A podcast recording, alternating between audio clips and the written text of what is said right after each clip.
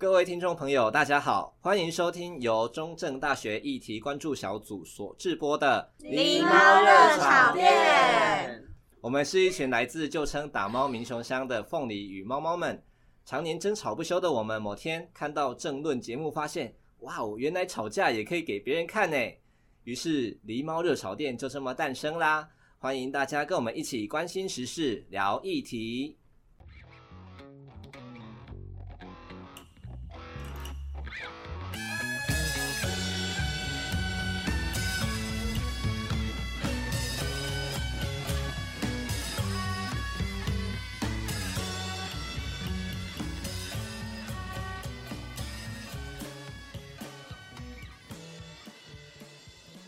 呃，咕噜咕噜，欢迎大家来收听今天的狸猫热炒店，我是今天的主持人呼噜猫。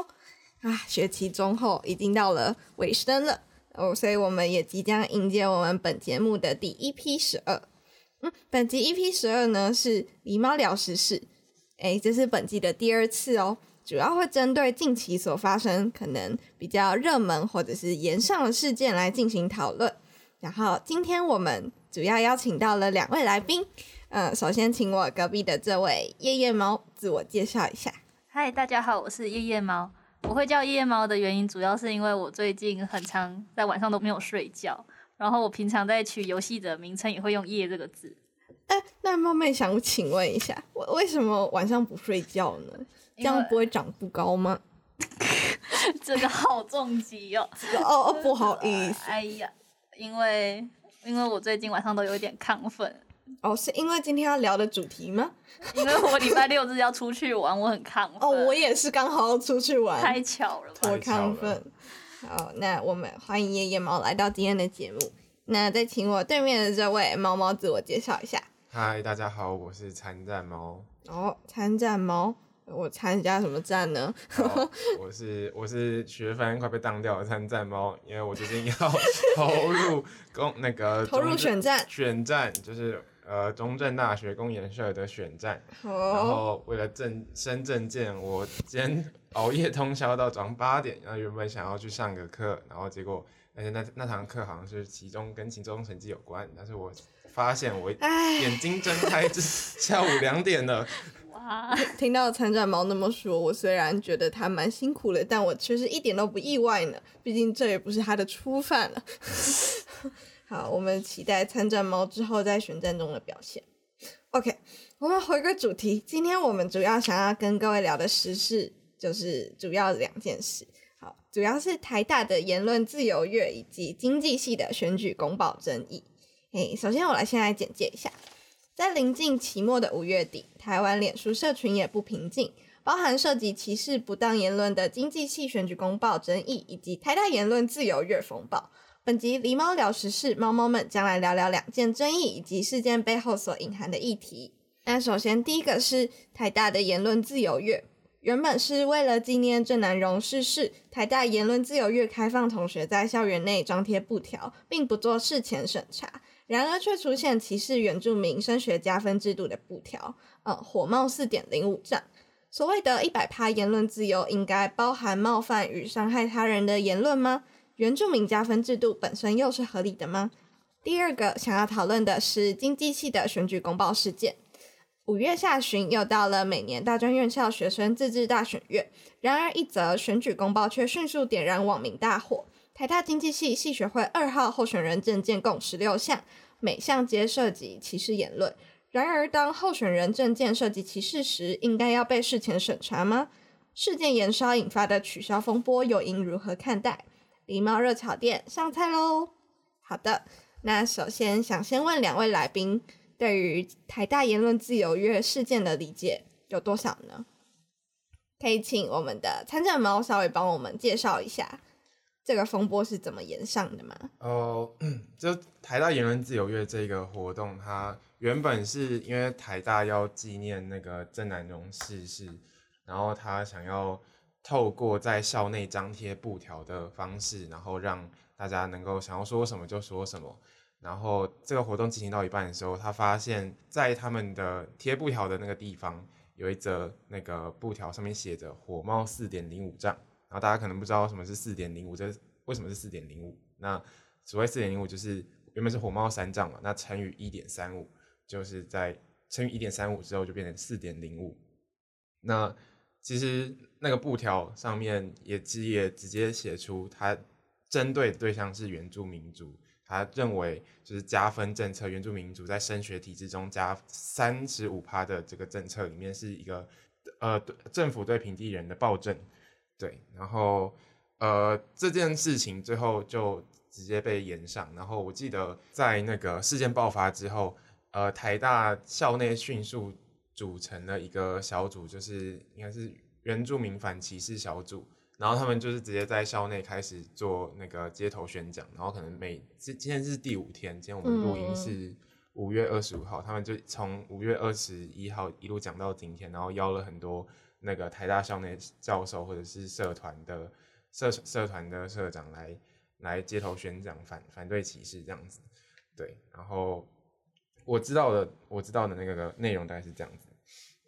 OK，听起来这个为了是想要举办一个言论自由所举办的活动，结果后来竟然变成另类，可能对于原住民族群有一些歧视，或者是有一些针对的言论。那嗯，想请问夜夜猫是如何看待最开始那个布条上面的火冒四点零五丈事件呢？因为嗯，应该说。是有两个布条，第一个布条是火冒四点零五丈，然后第二个贴在呃这个布条旁边的是原住民特权是政府对平地人的暴政这个布条。我认为两个布条其实，嗯、它的燃烧程度不太一样。一个让我比较容易感受到呃写布条的人的呃歧视或者是比较针对的言论。嗯、呃，那你是如何看待火冒四点零五丈布条的呢？嗯，如果是就火冒四点零五丈的话，我自己是觉得，他就只是一个对于原住民加分政策感到一个不满的一个一个言论嘛。嗯，对。你觉得他隐含了一些，就是他对于觉得原住民加分制度很不，就是很不公平。公平。对，即就即便可能很多人都知道说原住民加分这件事情，它其实是它不会挤压到一般生的名额。嗯，但他们还是会觉得说他们就。我觉得这是一种学历至上主义嘛，就是觉得说你们如果要进来这个间学校，不应该用加分的方式的那种隐含的那种。就即使你不会侵占到我们的名额，但仍然你好像比我更容易入学，对的感觉。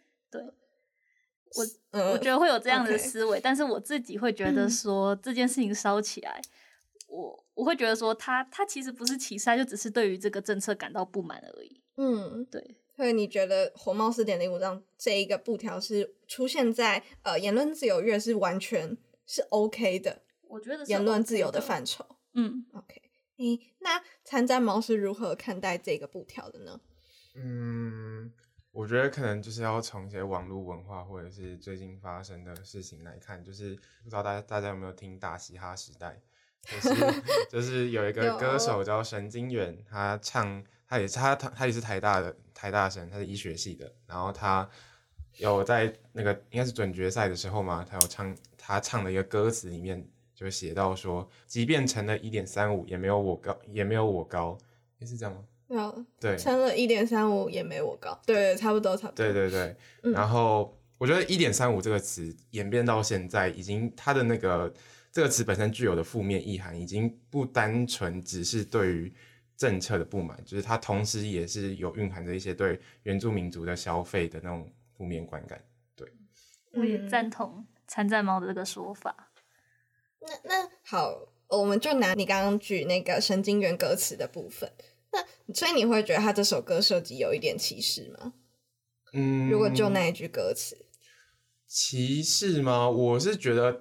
可能比较像是不当言论，可能没有到歧视那么严重。你是怎么划分不当言论跟歧视的呢？就对我来说，歧视可能比较像是原本某一个人或者是某一个政府单位，他原本就对于某个群体有一些刻板的印象，然后他基于这些刻板的印象，就做出了一些行动或者是政策。划分歧视跟不当言论或者是刻板印象的那个界限，就在于说有没有基于这个想法做出后面的行动。因为如果就是单看神经元的歌词，然后我们不要想那么深，就是连接到一点三五的话，我也会觉得还还蛮正常的吧？我觉得我的分数乘以一点三五可能也没他高，就是，但是确实一点三五已经成为网络上啊，不管是潜规则或者是台面下，我们常常提到一点三五，确实会联想到原住民族群的一个符号了。那谈论完这个火冒四点零五张布条，剩下的第二个布条，也就是原住民特权是政府对平地人的保证，两位是怎么看这个布条的呢？觉得他嗯讲的是事实，还是讲的太过于偏激，或者是完全是完全一个错误的概念？你们是怎如何解读的呢？我觉得这个布条基本是一个呃，怎么讲，完全没有去看历史脉络，就直接说。说原住民的特权是一种暴政，因为之呃原住民会有特权，主要也是因为说之前是基于被汉人压迫，然后压迫到他们的生长，就是他们原本的生活地区，嗯，而且加上他们普遍会比较偏弱势。如果是真的是在山里面的原住民的话，对，所以我觉得他说原住民特权是对平地人的暴政，我真的看不懂，因为你给原住民特权之后，他也没有挤压说到平地人的权益啊，嗯，对，那你认同是原住民特权吗？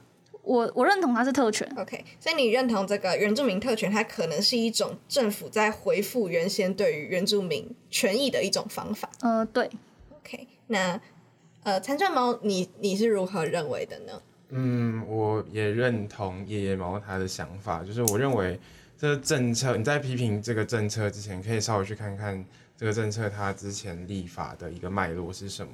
就是为什么会有加分制度？那其实也是为了更好的维系原住民民族。那因为也那个前之前的历史脉络，就是这个族群一直受到不停受到打压嘛。那我们要怎么样子透过一些手段，让他们可能普遍处于一些比较呃低的社会地位的这种现况翻转？那可能就可以透过就是看就可以透过一点三五这个政策。但是虽然我觉得这个政策可能没有。很好的解决这件事情，但至少它的立法脉络是为了转型那个原住民族的正义，这样子。嗯，好，那我们讨论完呃第二个比较涉及歧视的布条之后，想要进一步跟两位讨论看看，就是关于一点三五的这个政策，你们认为是对于原住民学生是有实质帮助的吗？还是它其实偏向一种呃政府的假慷慨行动，好像表面上形式上已经是。呃，想要回复之前对你们的权益，但实际上并无法实质上的帮助。你们是如何看待这个政策的呢？或者是你们有没有身边认识一些原住民的同学，他们是否真的有因这个政策而获利，还是因为这个政策而导致自己在学校的表现不如预期呢？我自己是很反对这个加分政策。嗯，对，因为我就我自己的经历，因为我我是读私校，然后那时候我们有拿到原住民的那个。加分名额的人，他们都是班上原本成绩可能就已经还不错的人。对。然后家里面，因为他也读私校，所以家里面也颇有钱。是。然后他们就利用这个名额，然后就升上去，可能就升上去第一志愿的高中啊，第一志愿的大学啊。嗯。对我自己觉得很不公不公平吗？等一下，但是这样好像不太对。那那你那你说的确实这是一种特权，然后确实你也觉得不公平。我觉得这件事情本身就是。就是他应该去帮助的是那些真正需要帮助的人嘛，他不是应应该去帮助一些就是真的在生活上可能会比较偏弱势的那些原住民，所以我觉得这样讲可能真的会有很有问题。对，可能就会变成用可能你的社经地位或者是你的年收入来界定是否可以拥有加分的这个资格吗？对对对，但就就可能偏离原本的目的，但是我真的觉得怎么讲？就是那些原作为学生，作为学生，就是那些原住民，我、嗯、我自己也觉得他们很优秀，因为他们也是有有一定的优秀程度才可以去考上那些大学。是的，对，这我承认。但我觉得说他们如果是用，就是他们已经这么优秀，为什么需要用到一点三五？太多太多了，我觉得一点三五有点太多了。嗯、而且他们本身就是在一个生活在一个就资资源很富足的地方。对，所以你觉得就是这个政策无法真正帮助到你认为需要被帮助到的可能偏弱势的原住民族群吗？对，嗯，但我觉得如果实际要去界定说哪一些人是偏弱势的话，这件事太困难，非常困难，而且可能又会间接造成说我们对原住民的刻板印象加深，就会觉得说哦，原住民又有分弱势跟没那么弱势，对，然后弱势的那些难道才是真正的原住民吗？嗯、我觉得这会有很多。可能真的会加深一些刻板印象跟歧视的问题。所以你算是还没有想好怎么做是最好，只是你暂时先对这个政策保持怀疑，这样。我对这政策保持怀疑，我嗯，但我刚刚虽然是这样讲，但我还是想要把这个政策取消掉会比较好，因为我觉得怎么讲？我觉得应该说，我觉得这比较偏向个人理念的问题，就是我自己会觉得说。你的如果真的要加分补助的对象，应该是那些比较像是经济上弱势的人。那我我再进阶问一题，嗯、就假设今天一样存在一点三五的加分制度，只是受惠的族群会是那些低收入户者，你认为是合理的？我认为是合理的，因为他们可能本身资源就已经不这么多了，他可能会需要一点加分的方式，让他们进入到一个比较好的学校，所以有机会可以翻转阶级之类的。对对对。但是你也同时认同过去可能汉人对于原住民的迫害，嗯、然后现在必须做一些回复他们权益的事情了。对，这这我认同，但我觉得加分这件事情无法去回复他们的权益。那可以举例像是怎么样的方法？你认为是有效且具有正当性的政策吗？政策嘛？政策我可能举不太出来，有点困难。目前线上的都还好。我，我自己觉得，就举一个吧，就是光光是原住民保留地猎枪之类的，嗯，就是要让他们好好的保保有他们的生活啊，就是文化，文化。嗯，但是我觉得现在台湾的政府好像没有在，呃，有在做这件事情，感觉可是感觉做的不是很足，就是可能原住民他们拿一个猎枪之类，就会开始被别人说东说西的。然后，而且他们的猎枪还不能，嗯、就是真的是很土炮的那一种，可能是真的很有对人杀伤力的。对，就他们会觉得这样会比较安全，但这事实上就是破坏到他们去猎狩猎的权利。嗯嗯嗯，就是明明已经科技已经演进到那么多了，那为什么他们的猎枪还是只能去拿那种古古早时候的那一种很弱，然后又没有任何？你觉得也要让他们发展科技武器去猎？不是不是，哦、就是因为他们现在拿的枪太落后了，就是真的、嗯、就是什么东西好像什么东西都不太能装。对，我觉得对于他们狩猎上可能也会有一点小困难，就是光是使用上、瞄准上那些都有困难。那你当你瞄准上有困难的时候，就更可能会发生误杀的情况。嗯，对，所以就夜夜猫你的想法而言，真正要帮助他们去做一些政策的话，应该是从他们文化生活面对直接的提供能够给他们的权益，这样子吗？嗯、对，OK，那我想问一下参战猫，你是如何看待这个制度？你觉得它好吗？或者是你身边有朋友是用这个制度，你是如何感受的呢？嗯，我提供另外一。虽然我本身对这个制度它到底该不该存在，我还没有一个定论，但是我可以提供另外另外一个想法，就是我可以我我觉得这个制度可能它隐含的后背后想要达到的目的，比较像是可能提升整整个族群的文化资本嘛，比较像这种感觉。对，就是透过加分这个政策，让更多的原住民族可以到比较好的升学环境，然后。他可以透过好的生存环境，他可以得到一些资源，然后回去可能回去回去自己的部落，然后协助让他们的文化变变得变得茁壮，更茁壮，主流一点嘛。对，就是感觉、嗯、我感觉这个政策的那个核心有一点偏，有一点有点在这个上面。那你认为文化资本比较偏向无形的，不能用可能金钱去衡量说，呃，这一个部落。呃，收益了多少？比较像是一种传统文化的延续，对吧？对。目前一点三五这个加分制度也算是行之有年了。那你觉得现在的台湾原住民文化资本真的算是有一定程度的提升，或者是达到稳定吗？好像事实没有政府所预想的那么明朗。嗯，我觉得就升学方面，应该是有一定程度的帮助，就是他们可以。当然，就是会比一般人更容易进入更好的学校，对，那代表他可以接受到的，呃，在那个学校的那个文化资本，可能又比比较后段学校来的多。对，那我觉得就升学方面，我觉得是。所以你理解的文化资本，可能比较偏向他们所受到的教育或者是资源方面。嗯。对，就是学校，我觉得文化资本其实就可以从，呃，我举一个私立学校跟公立学校文化资本差别好了。好。就是比如说我读我如果读的是私立私立大学的话，那首先从地理位置，或者是你遇到人，或遇到老师，或者是你的呃学校社团状况，甚至是一些学生会、系学会的发展情况，可能都不会有学公立学校来的这么的蓬勃。就是大家对于发展自己专业以外的事情，其实没有太大的兴趣。嗯，对。那可能在到公立学校这边，那你想要做一些倡议，你想要做一些呃课外活动或社团，其实就有很多机会。那其实我觉得这是这就是两边文化资本的差异，就是你可以在私立学校，你可以透过课外学习的机会，其实就变很少。对，那透过加分制度，那你可以到更好的环境。嗯、那嗯，想请问呃，参加猫，你身边目前有遇过一些原住民的同学吗？你对他们的印象是什么？欸、他们会因为这个政策，然后在学校的教育或接受教育上产生一些障碍吗？因为乘以一点三五之后，可能他们呃能力没有这么足够，直接升到原先该去的学校这样子。我好像没有认识，没有观察，对，好像没有认识像原住民的朋友啊。对，那也呃有吗？呃，因为我自己是不知道那些人升上去是怎么样，但我相信他们还是很优秀，因为他们平常在学校都已经是校排第一名了。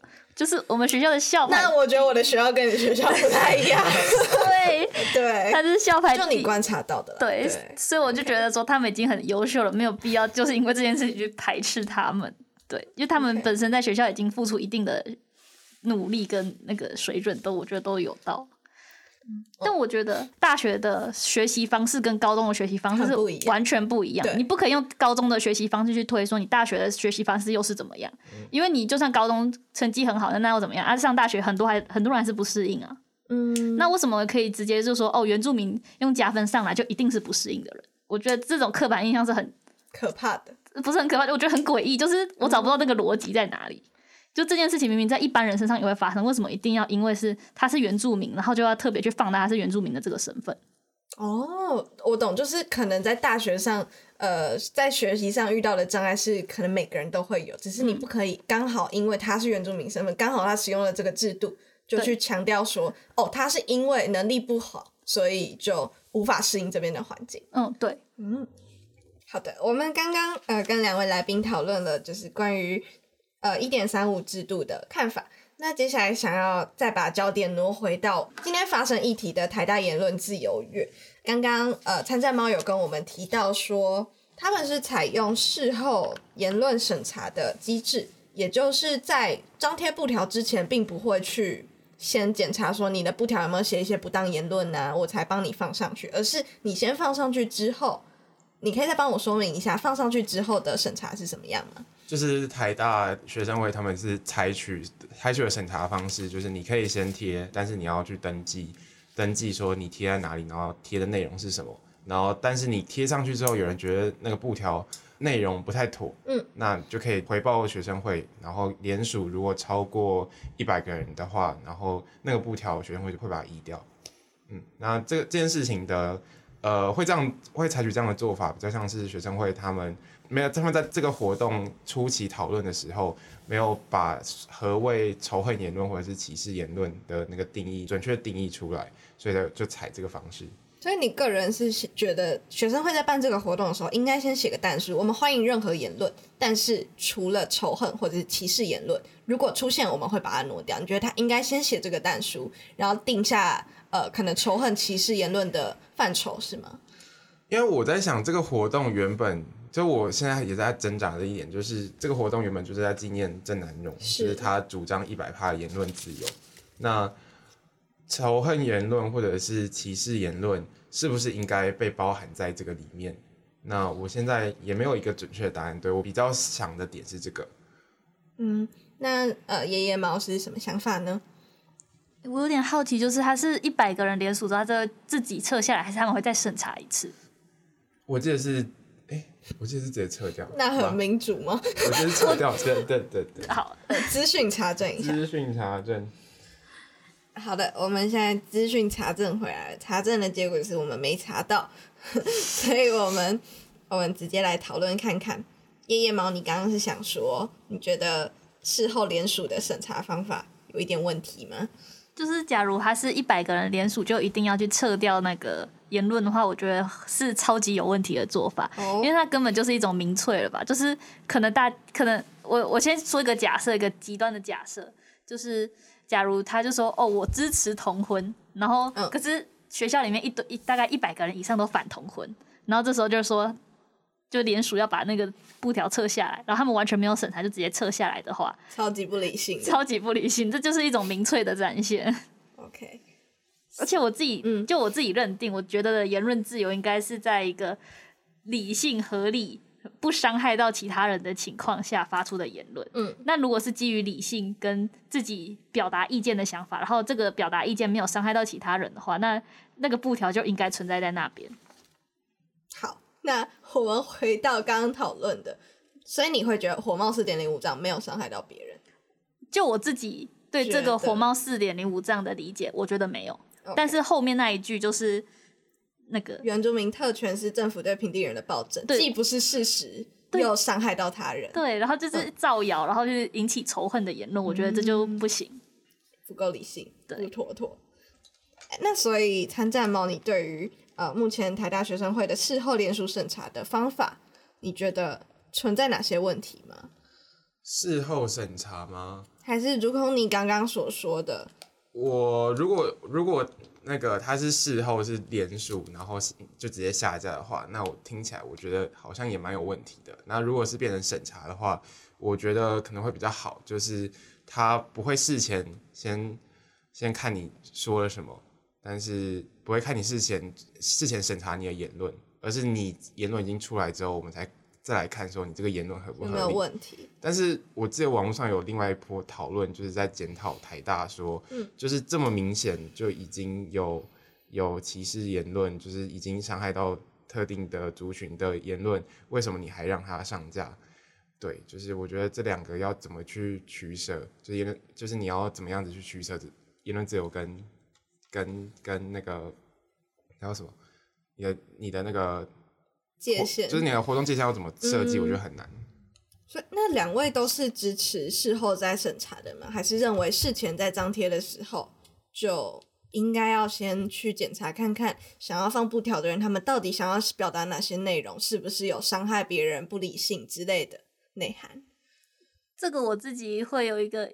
就是现在目前还是一个比较混乱的状态，因为我自己还没有一个定见。嗯、就是主要原因是在于说，假如我们是用事前，我自己内心会比较偏向事前审查。嗯，但事前审查会有一个问题，就是会不会我们发出来的言论都是政治正确言论？对，都是政治正确言论会有什么问题吗？但是这世界上本来就不是政治正确而已啊，就除了政治正确以外，嗯、应该还有另外一派的观点。可以去对抗这个政治正确，因为政治正确也不不一定永远是正确，它就只是因为我们现在这个时代听起来正确，听起来正确，嗯、但就其实别人可能对可以对这个政治正确进行怀疑，然后去进行反驳，然后进行表述意见。对，那如果去舍弃这个机会的话，我觉得会对于那些其他言论怎么讲？就真的是限制到他们的言论自由了，就他们不能自由的表达他们自己边陲言论发言者，可能没有保障他们的言论自由，这样。对对对，OK 那。那那参战猫呢？我个人可能比较偏事后审查这个做法，就是因为我觉得，就是我对言论自由这个这个议题的看法，可能比较偏向呃比较自由派一点，就是我觉得。不好的言论或者是歧视的言论，自然可能就会有透过市场机制被筛选出去。嗯，那我们呃，就如同这次事件，我们看到发展，就是当这个这个言论一出来，那整个讨论炸掉，那其实就很多很多相反的言论出现在这个言论市场上面。嗯，然后让让这些言论自然的就可能会被下架这样子。你觉得这都是正常的市场机制？这样？我觉得就言论自由事前审查的话不太妥，就是他应该要先让他进到这个市场里面。好的，啊，刚刚跟两位进行了蛮激烈的讨论，虽然两位的立场可能有一点点不一样，但是我们确实了解到这个世界蛮多面向可能会出现的问题。好，我们现在即将要来放一首音乐。这首音乐是由我们的参战猫推荐的，这是什么音乐呢？好，我想推荐的是台湾有一个很早期的独立乐团叫浊水溪公社，它有首歌叫做南榕的遗言，南榕就是郑南榕，然后他的遗言，嗯、那他这首歌也是在纪念郑南榕，就是刚好符合到今天那个言论自由的主题。好的，那让我们一起来欣赏这首歌曲。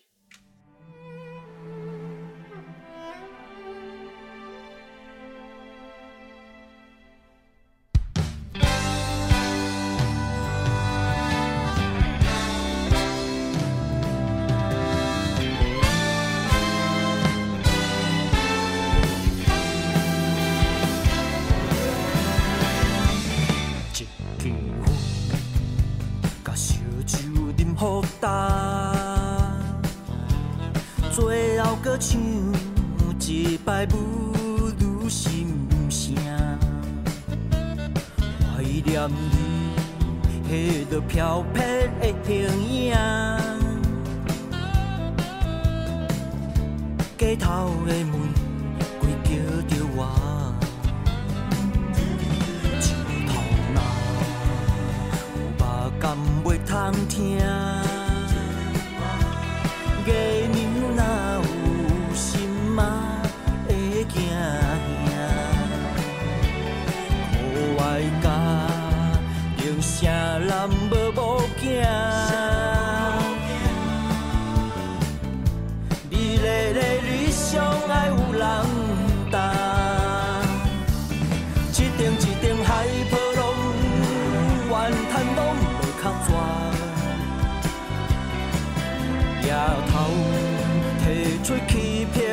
情镜，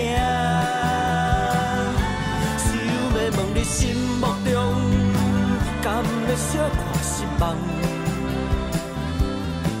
多情故乡偌济坎坷的运命，为什么无人叫出咱母亲的名？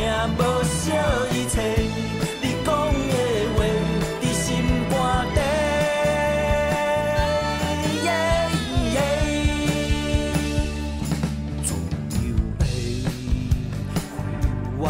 袂煞。目屎唔通压甘改变的花影，伊是天顶上光迄粒星，照出一个时代的。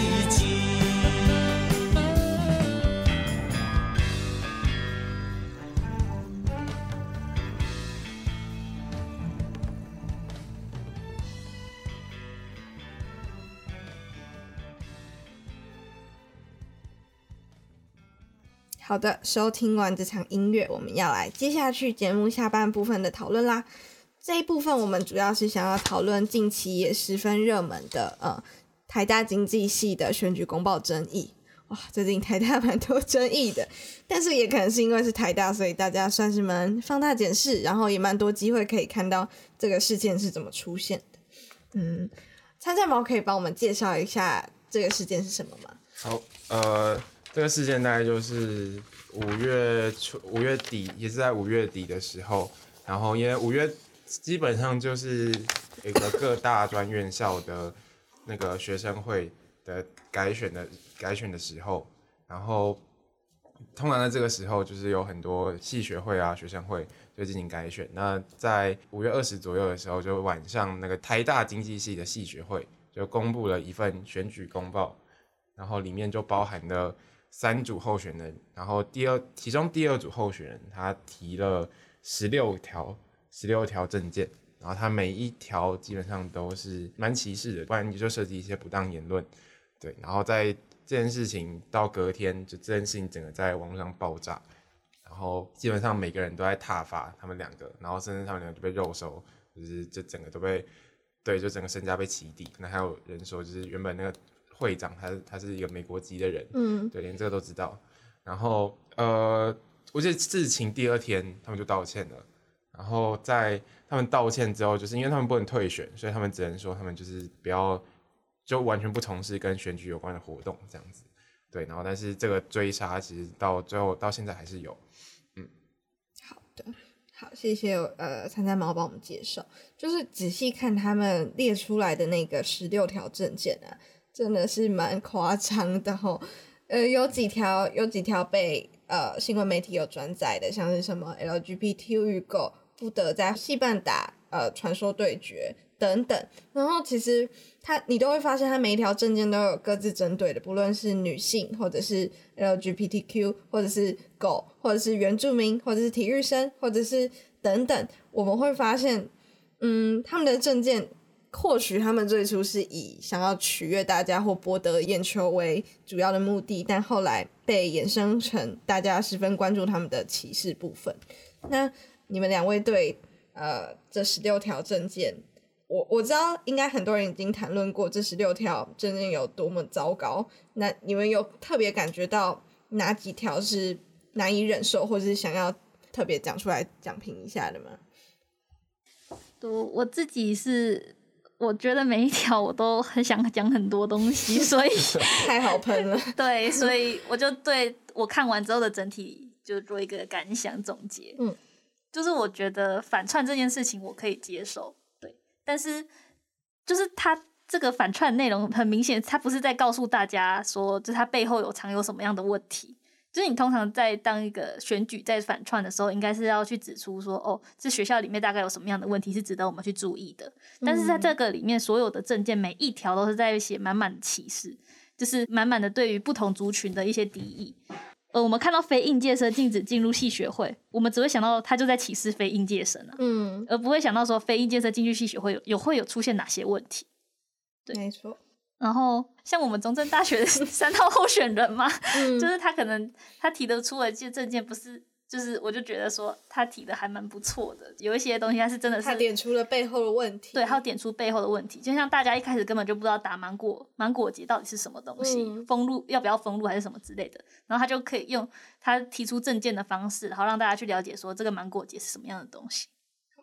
所以你觉得这才是有效，然后是具有幽默感的反串政见，而不是像这种充满歧视性言论的。对，OK，那呃，参战猫觉得呢？我觉得我同意，但是我我对这个证件的总体印象就是它是一个很烂的反串，就是因为之前不知道大家有没有看过高雄，诶，高雄大学的那个学生会选举，然后就是有一组候选人，他有也是用反串的方式来来呈现他的那个政见。就比如说，我可以这边可以念一个，就是他高雄大学候选人他们的证件，比如说他们在他们证件第九条是他们要在法院地下室装区间测速，保护行人安全。那这个很明显就是在反串说，就是现讽刺现在用科技执法的方式的一些对科技现在科技执法的方式有一些不满。那或者有另外一个就是呃。增加法院自动门开开门音效，就是他们 后面过标注 always always open seven eleven，然后他们这个是在他们这边可能在反讽说，就是高雄大学是是学店之类的。啊、等一下，这是你个人的过度解读还是？我我我是这样看的。他们喜欢 seven 啊？对，就是就是好的反串，它比较像是在。在在反映一些就是他认为有问题的事情嘛，就是他不是单纯只是讲一堆好像很歧视或者是很无厘头的的话。在当时，因为呃这个二号候选人他提出了一些蛮具有歧视性的证件，所以当时的经济系选委会是以附件的方法去刊登，也就是在证件的发表正常应该是表格或者是制图，但是在呃二号。二号参选人他们证件那一格是他们有特别备注说，因为他们认为这些言论涉及不涉及歧视或者是非常的不恰当，所以不会在那一个表刊登，而选择将他们的证件就是搬到整个制图的最后，也就是另外一页，然后去呈现他们的证件，然后也特别澄清说，呃，这个二号候选人的证件并不代表台湾大学或者是经济学系的主观看法这样子，那你们认为选委会的做法是恰当的吗？或者是有什么应该改善的地方？像是如果你发现候选人证件涉及歧视了，就不应该刊登。你们是怎么认为的呢？我的话，因为我不太确定，就是宪法是怎么样子讲，就是候选人证件涉及歧视言论这一块。嗯、但是我就我看。那个台大经济系选委会的做法，我觉得他做了一个蛮好的折冲，就是他们做法是，他没有在主要证件栏刊登他们的证件，但是他们是直接在他们原本证件栏写说，就是这组候选人他们的证件涉及不当言论跟歧视言论。那如果你要往他，我们用附件的方式附在最后面，那如果你要看的话，你可能要心理准备，那真的是一个很糟糕的言论。嗯，对，然后你要滑到最后一页才看到他们的那个证件是什么。对，就是他们保障了这一组候选人他们想要讲内容的同时，然后又对于这些歧视言论做了一个呃谴责吗？没有没有，不是谴责，就是他做一个很好的呃这缓冲缓冲。对，会不会也是一种像是示范，跟大家讲说这些东西是歧视言论，请大家不要再发生类似的事情。你说他想公审他们吗？也不是公审，就是跟大家讲说这些东西是不太 OK 的，就是有一种比较类似教育意义的东西嘛。虽然我觉得他们可能不会想那么多，但我他们可能不想被延上，结果还是被延上。对，嗯。那如果今天选委会不这么做呢？就是他也没有特别说他，我觉得你们的言论不对，或者是我觉得你们的言论有歧视，他就正中规中矩的，就是如实的把二号候选人他们的证件放到应该有的表格里，也没有备注任何的说明。那这样选委会需要负责，或者是有出现什么问题吗？你们觉得？就是我觉得，就是他对我来讲说他。他用附件跟用放在主要证件，对我来讲，其实它的意义就只有形式上的意义，就是选委会可能不想要为他们的证件背书，所以是用附件的方式呈现。然后我也赞同刚刚参战猫所讲的，就是他们去提供一个良好的折冲的做法，就是呃不会就是直接把他的证件直接撤掉之类的。嗯。但我自己有一个想法，但我觉得好像他也不是一个很好的做法，就是。如果他们在一开始在审查候选人资格，有把证件这个当纳入考量呢？但我觉得这个可能会发生另外一件事情，就是他们可能会不会后来会有人会用这种方式去审查掉一些他们觉得不想让他们去参选的人，就是会出现很多很多的问题。对，就是不管怎么做，感觉你要说有问题也都会有问题，就算他整个拿掉也会有问题。对。你是说，就是看到他们的证件，觉得这个不妥，嗯，那就让他们失去参选资格这个做法吗？我原本有在想这个做法，但是我刚刚因为思考了一下，觉得自己这个做法有很多不妥之处。我听起来蛮不妥的。嗯。对，所以我自己觉得，可能那个选委会的放附件做法可能是最好的。他尽力把伤害降到最低了。对。嗯参战猫觉得呢？就是你对于夜夜猫刚刚说的，你觉得同意吗？我觉得蛮同意的啊，就是这是一个很好的折冲，然后你也会看到说，只是还是会有一些，我觉得就跟刚刚那个台大言论自由月的争议一样啦，就是可是就是会有人会说，就是这个证件已经这么明显是是歧视的，是歧视的，嗯、那呃你们的经济你们经经济系选委会为什么还要给他们刊登？但是我想这两件这两件事情本质的差异，可能就是一个是一个比较没有在在法律规范底下的活言论自由月活动，那另外一个是有涉及选举，会跟一些法律相关。那我就不知道，就是用法律的角度切入的话，那说不能刊登，会不会有什么相关的疑虑吗？就是我这我就不知道。确实，两位刚刚都有提到，这个选委会不管怎么做，可能都会掀起一些疑虑。但我目前在网络上看到的评价，好像都是蛮正面的，就是网友都蛮肯定说，选委会有，呃，也有表达出他们对于这样的言论的，呃，不理性，然后也不推荐，然后也甚至是希望大家准备好再去观看。对于有多做这样的步骤，让大家感觉到蛮暖心的。好，那我们延续这个经济系选举的事件。有后续在其他的匿名版上看到，是有人说，因为这两位候选人他们发表一些不当的政见，所以好像有说，嗯、呃，他们会，他们是一群企业界经济系，好啊、呃，对不起，他们是一群经济系的学长姐，没错，他们会尽全力的让他们不会进入他们的四大，诶，经济系有的四大出入四大事事务所，嗯、然后。国外的升学机会也会被挡掉，对。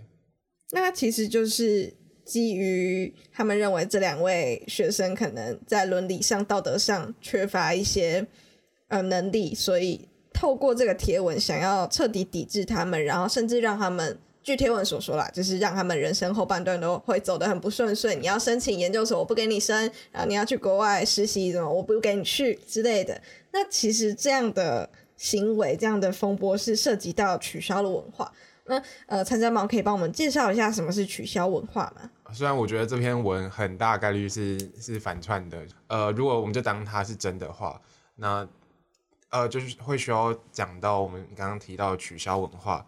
那所谓的取消文化，大家可以呃想到就是呃前大概是前一两年强尼戴普跟 Amber Heard 的那个风波，就是当那个强尼戴普他疑似被被媒体爆出说他好像有家暴 Amber Heard 的时候，那他的那个神鬼奇航。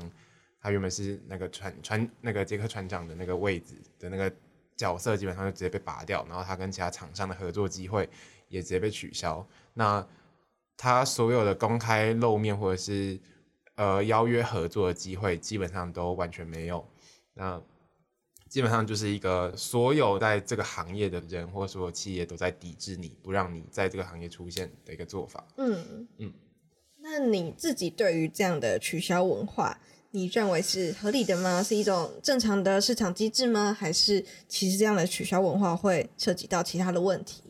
嗯，呃，我在想的事情是，因为取消文化它感觉会比较像是一种，就是一种风气吗？就是如果你今天讲说取消文化，只是某一家公司他看到说这对候选人，那他好像做出那么不恰当的言论，然后他。觉得说 OK 好，那我不不录用你，嗯，对，那我觉得没什么问题。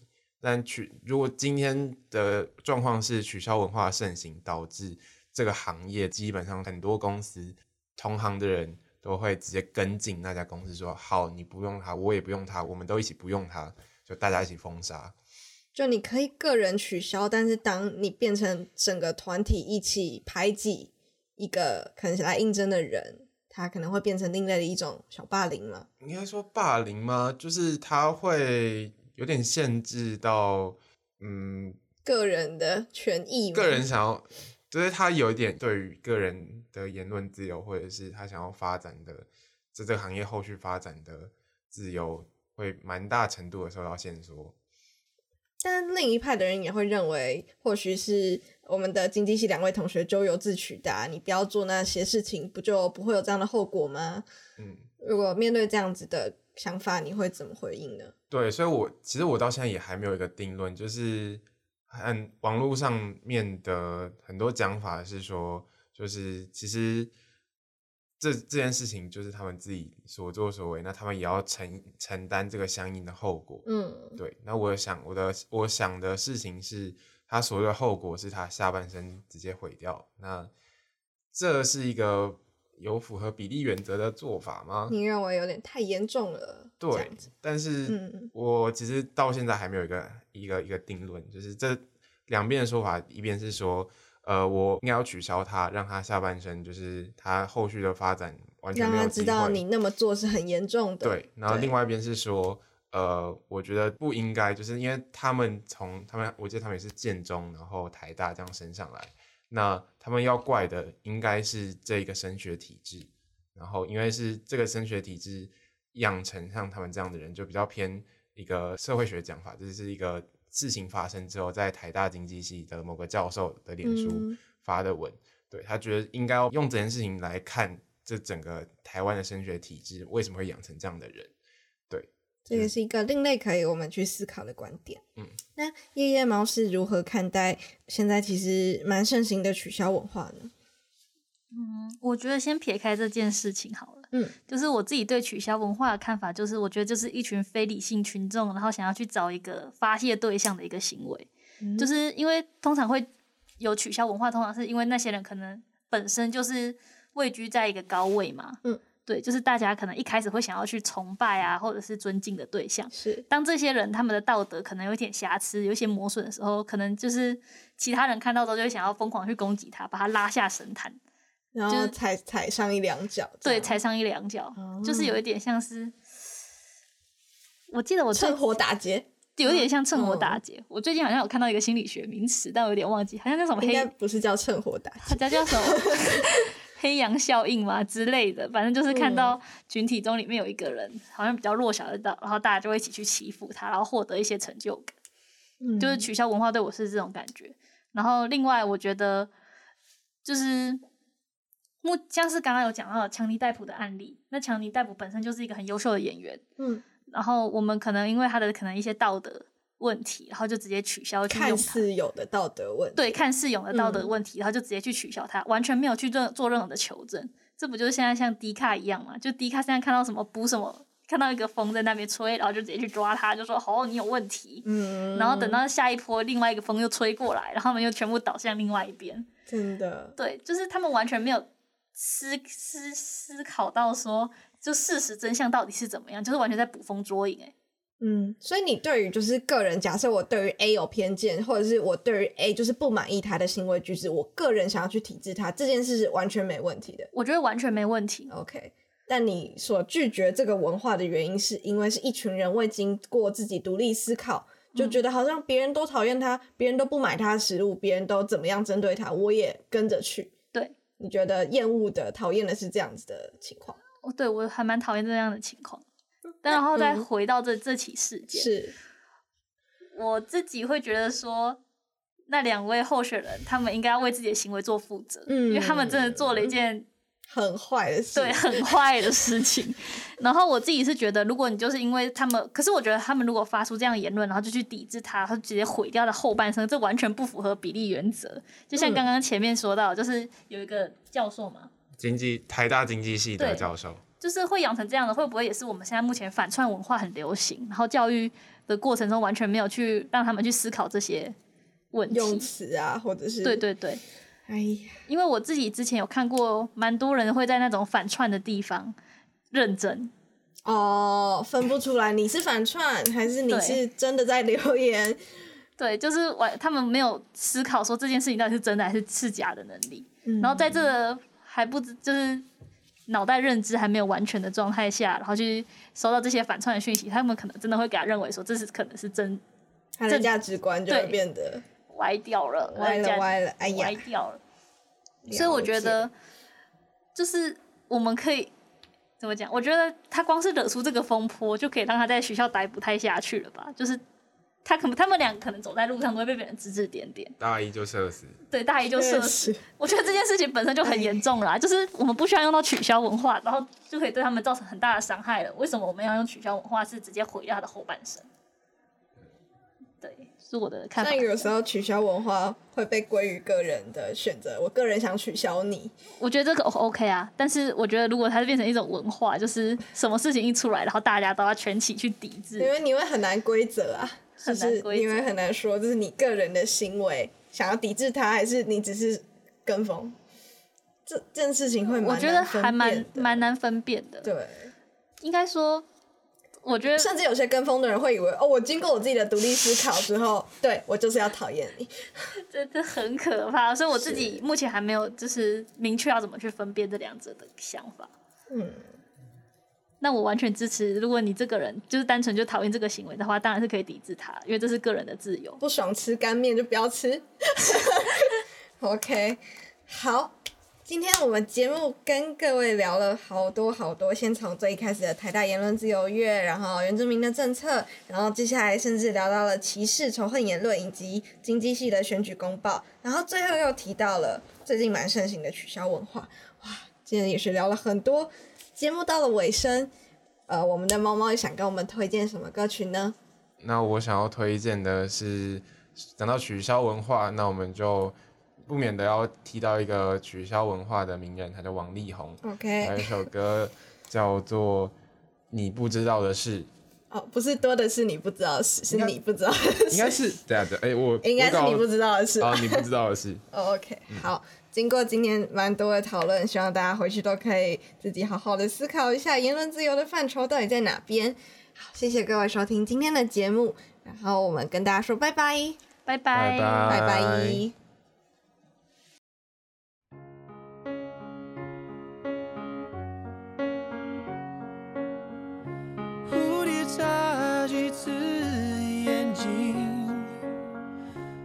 学会飞行，